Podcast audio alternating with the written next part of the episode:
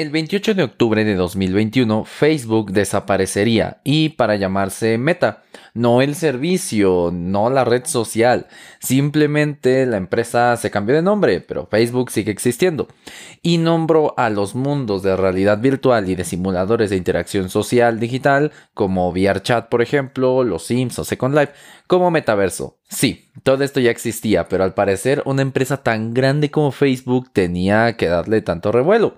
Más o menos lo que pasó con los notch en los iPhone. Ok, ya existía, pero ¿qué es el metaverso? ¿Qué deberías estar haciendo tú al respecto en este momento? ¿Cómo te metes al metaverso? Y lo más importante, ¿viviremos en una Matrix? Bueno, todo esto y más te lo responderé aquí, donde escuchas la magia que hay detrás de tu pantalla. Porque esto no es brujería, es tecnología.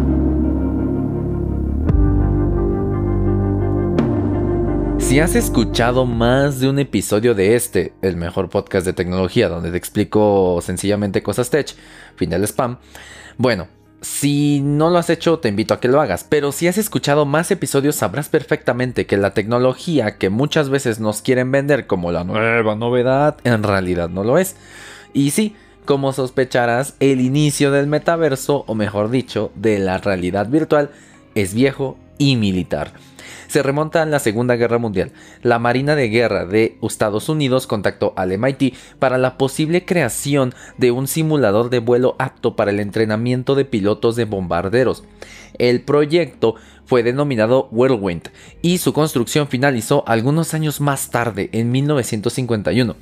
No fue hasta ocho años después cuando la Fuerza Aérea de los Estados Unidos retomó el proyecto bajo el nombre de Cloud Project y apareció su uso civil de esta tecnología 3D. El primer uso en el entretenimiento fue hecho por Six Flags, la cadena esta de parques de diversiones, en 1984, donde estrenaron The Sensorium, una sala de cine 4D que combinaba una película con proyección estereoscópica, o sea 3D, asientos que vibraban y efectos aromáticos. Y años más tarde, en 1995, Nintendo lanzaría el Virtual Boy, un casco de realidad virtual rojo que fue un total fracaso, ya que la gente no podía jugar más de 30 minutos sin tener dolores de cabeza, mareos y vista cansada. Todo esto debido a que el contenido solo se veía en rojo.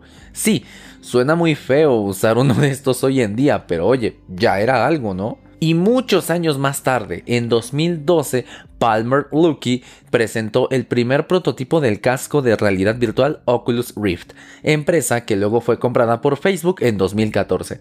Desde aquí ya se hacían públicos los macabros planes metaversales de Mark Zuckerberg. Por otro lado, Second Life, una comunidad virtual simulador, algo así, fue lanzado en 2003 por Linden Lab, un juego gratuito por internet donde haces tu avatar e interactúas con otros avatares de personas de todo el mundo además de diseñar la vida que tal vez no puedas vivir en la realidad.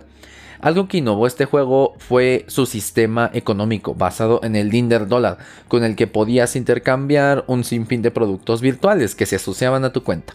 Además, posee una herramienta sencilla de creación de objetos 3D para que la personalización no tenga límite. Siguiendo con esta línea, Los Sims, un juego de simulador social, fue lanzado por Maxis en el 2000 y ahora está a cargo de Electronic Arts.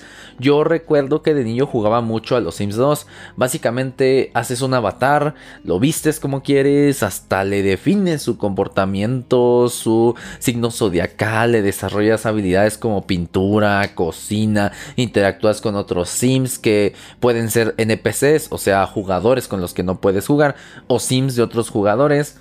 Aquí controlas cada aspecto de la vida del sim. Si quieres que sea un fracasado en la vida o todo un playboy, lo puedes hacer, aunque llevará su tiempo.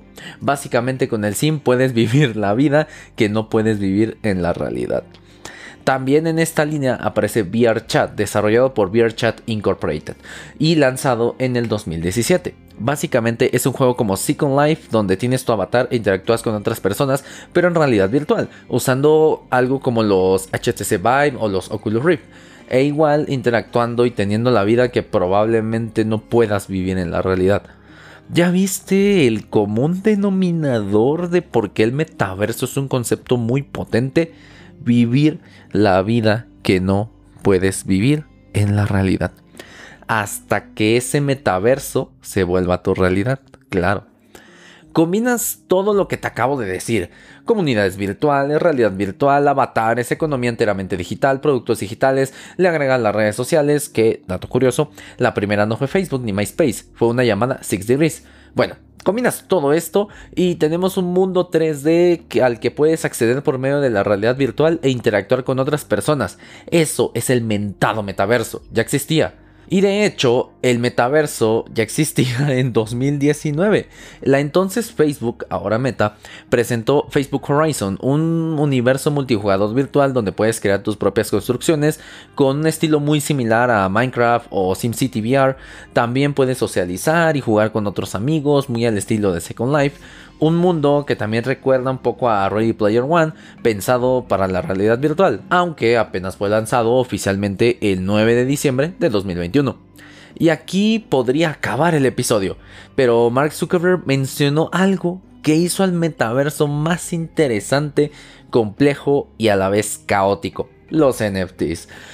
Después te traigo un episodio de esto. El siguiente será de si los videojuegos, incluido el metaverso, hacen violentas a las personas. Y luego dedicaré toda una serie de blockchain con los NFTs incluidos. Que sí, como sospechaban, no es algo nuevo, ya existían. Bien, cuando yo estaba bien metido en el mundo cripto, aún sigo un poco, pero ya me alejé tantito, y hacía cosas con Ethereum, además existía un término que al parecer ya todos olvidaron, los smart contracts. Estos son los NFTs en realidad, pero aplicado a bienes digitales. Te explico todo paso a paso, aunque no tanto, porque eso lo haré en sus respectivos episodios. Todo esto de los NFTs, cripto, smart contracts, Bitcoin, Ethereum y demás funcionan bajo una tecnología llamada blockchain que se traduce como cadena de bloques. Básicamente son bloques de información encadenados entre sí de tal forma que si modificas un solo dato, toda la cadena se altera. En las blockchains públicas como la de Bitcoin o la de Ethereum, todas las personas que participan en la red tienen una copia de esos bloques de información que puedes ver como un libro de contabilidad, ya que esos bloques de información almacenan todas las transacciones de la blockchain. Y si tú alteras tu bloque pero no coincide con el de nadie más, la misma red te rechaza. Y es así como no puedes adjuntarte 100 bitcoins de un segundo a otro todo funciona con criptografía, por eso se llaman criptomonedas. Y una de esas criptomonedas es Ethereum, que al igual que Bitcoin puede ser usado para comprar cosas o hacer trading. Es decir, dedicarte a comprar barato y vender caro. Pero Ethereum tiene una característica que Bitcoin no.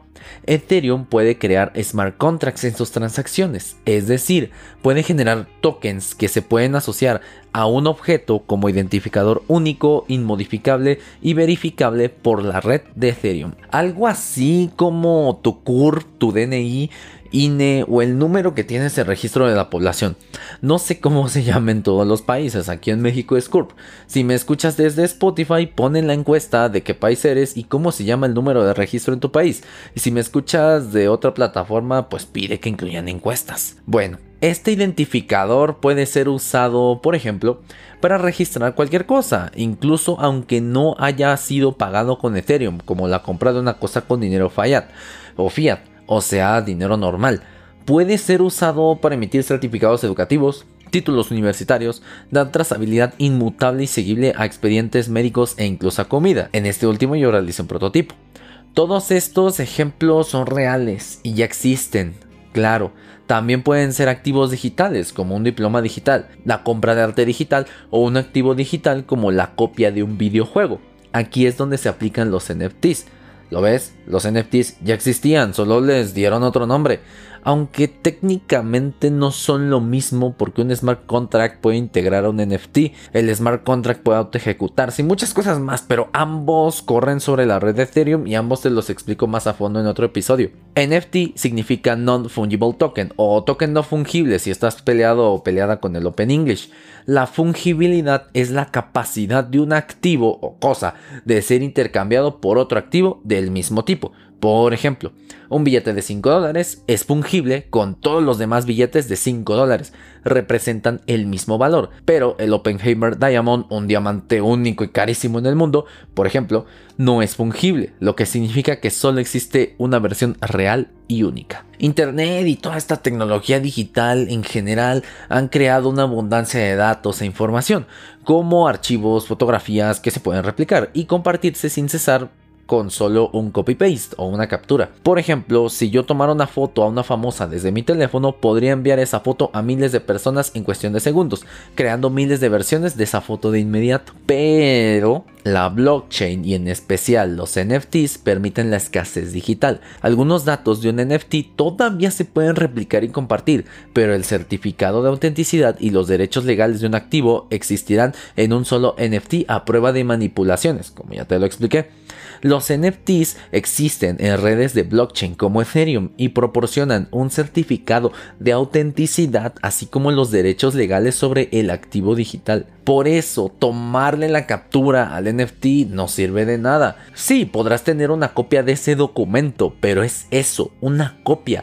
Quien tiene el NFT tiene la propiedad de la imagen o video original, le pertenece. Digamos que es como sacarle una fotocopia a tu acta de nacimiento. Sí, la puedes distribuir, pero sigue siendo una copia. Tú tienes la original. Los NFTs son lo que antes se le conocía como derechos de autor y propiedad intelectual, solo que ahora lo digitalizaron. Aunque, dependiendo del gobierno, los NFTs puede que no sean reconocidos legalmente. Si vas a un juicio de estos con NFTs, asegúrate que tu abogada o abogado y la jueza o el juez sepan por lo menos qué es una blockchain, porque si no, seguro pierdes. Y bueno, están las fotos de los monos feos que se han hecho tan populares por la escasez digital, el certificado de propiedad que es el NFT porque la gente cree que su valor va a aumentar con el tiempo y después pueda revender esa imagen del mono feo en mucho más dinero.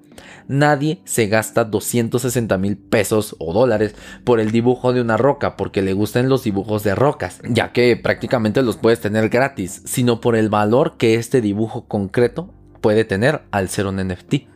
La idea, por lo tanto, es que si me compro un NFT por 100 mil pesos o dólares, en un futuro pueda revenderlo por más dinero. Es un activo único, lo que en teoría le debería dar un valor mayor al no existir otro igual, en teoría. Es como el arte físico. La Gioconda, más famosamente conocida como la Mona Lisa, es única y quien la compra espera venderla por mucho más dinero en algún momento en el futuro, no dos segundos después de adquirirla, claro aunque por si no lo sabías, la que se exhibe en el Museo del Louvre en París, Francia, no es la original. De hecho, los museos casi nunca exhiben originales porque se maltratarían mucho.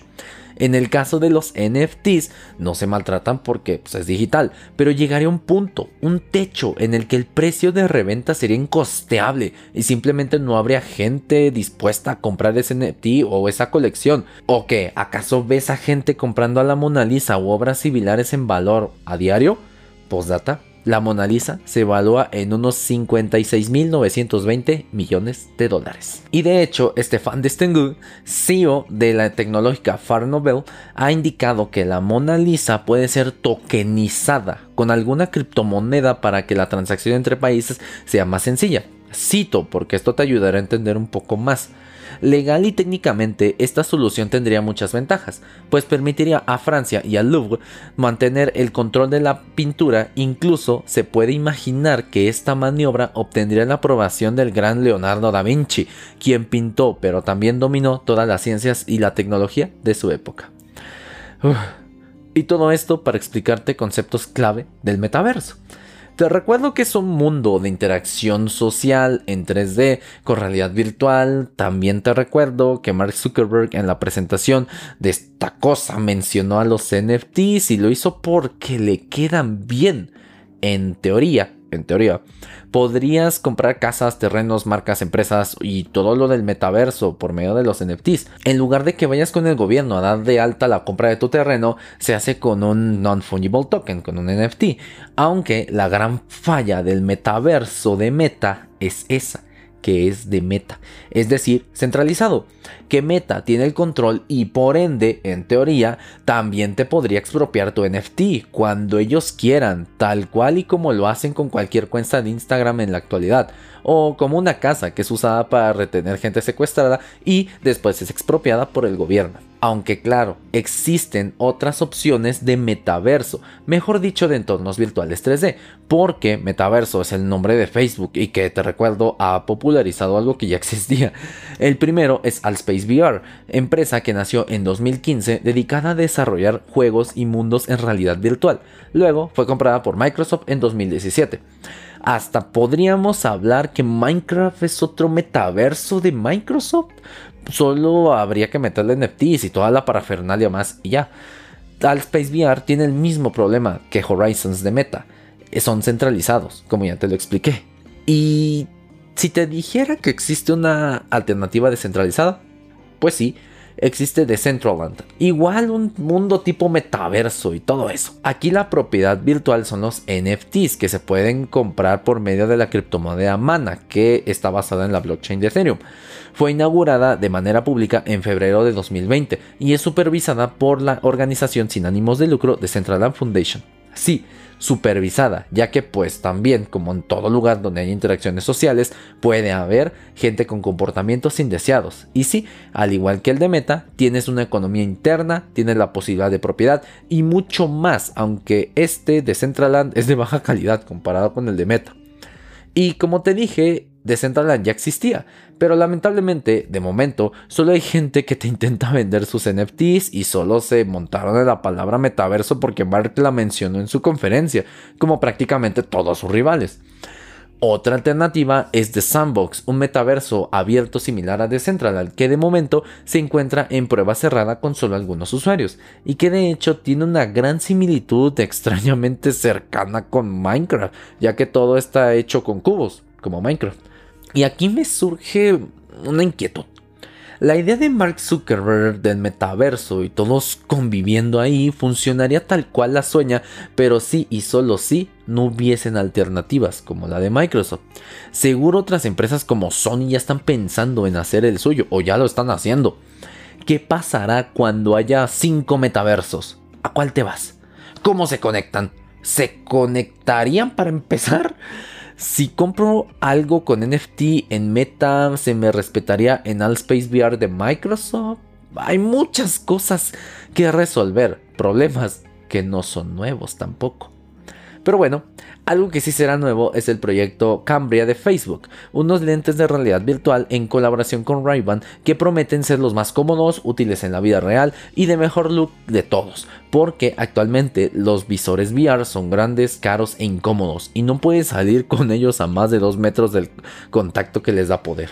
Y sí, muchas empresas como ray ya se están metiendo a esto del metaverso. La consultora PricewaterhouseCoopers, PwC para los cuates, ha gastado mucho dinero. La cantidad final no se ha revelado, pero lo han gastado comprando terrenos en The Sandbox. Y escuchaste bien, compraron terrenos virtuales. Otra persona compró recientemente por 450 mil dólares una parcela de tierra en Snoopverse, un mundo virtual que el rapero Snoop Dogg está desarrollando dentro de The Sandbox. Mientras tanto, Metaverse Group, una empresa de bienes raíces enfocada en la economía del metaverso, compró supuestamente un terreno en Decentraland por 2.43 millones de dólares, según esta organización, el espacio se utilizará para albergar eventos de moda digital y vender ropa virtual para avatares otra área potencial de crecimiento en el metaverso.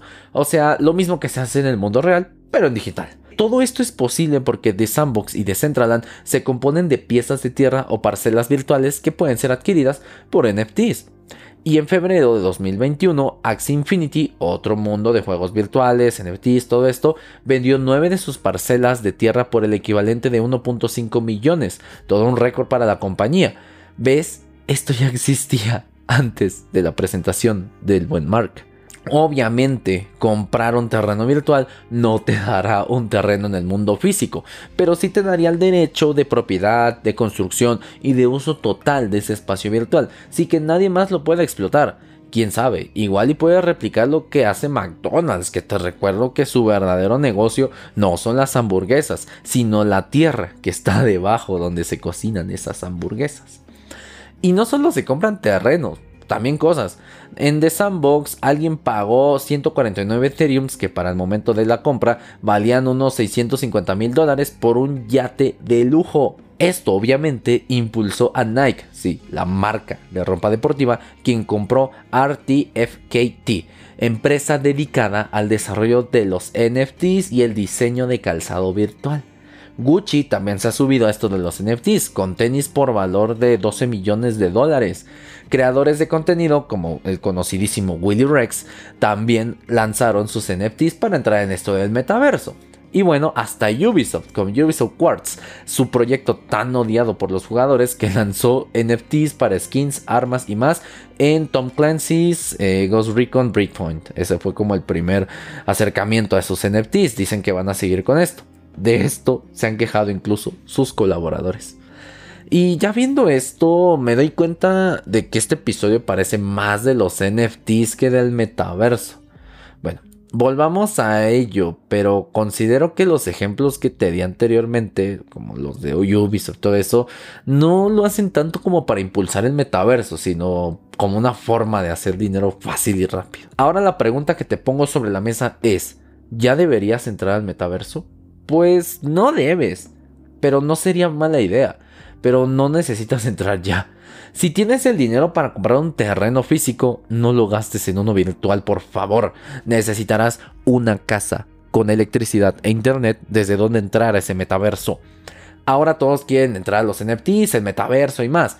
Los medios y los creadores de contenido no paramos de hablar de eso. Bueno, yo no tanto. Todos nos aprovechamos de tu FOMO, Fear of Missing Out, el miedo a quedarse fuera de algo importante, como esa fiesta que en alguna ocasión decidiste no ir, pero que después tal vez te arrepentiste porque viste una historia de tu amigo y se veía de lo mejor esa fiesta, o de esa partida en la que te invitó tu squad, no pudiste ir y piensas que ya ganaron todo y ahora son profesionales. Te recuerdo que el pasto del vecino siempre se verá más verde y que a veces no te estás perdiendo de mucho. Todo lo del metaverso está en pañales. Se debe hacer primero más accesibles las tecnologías detrás, en especial VR y los NFTs.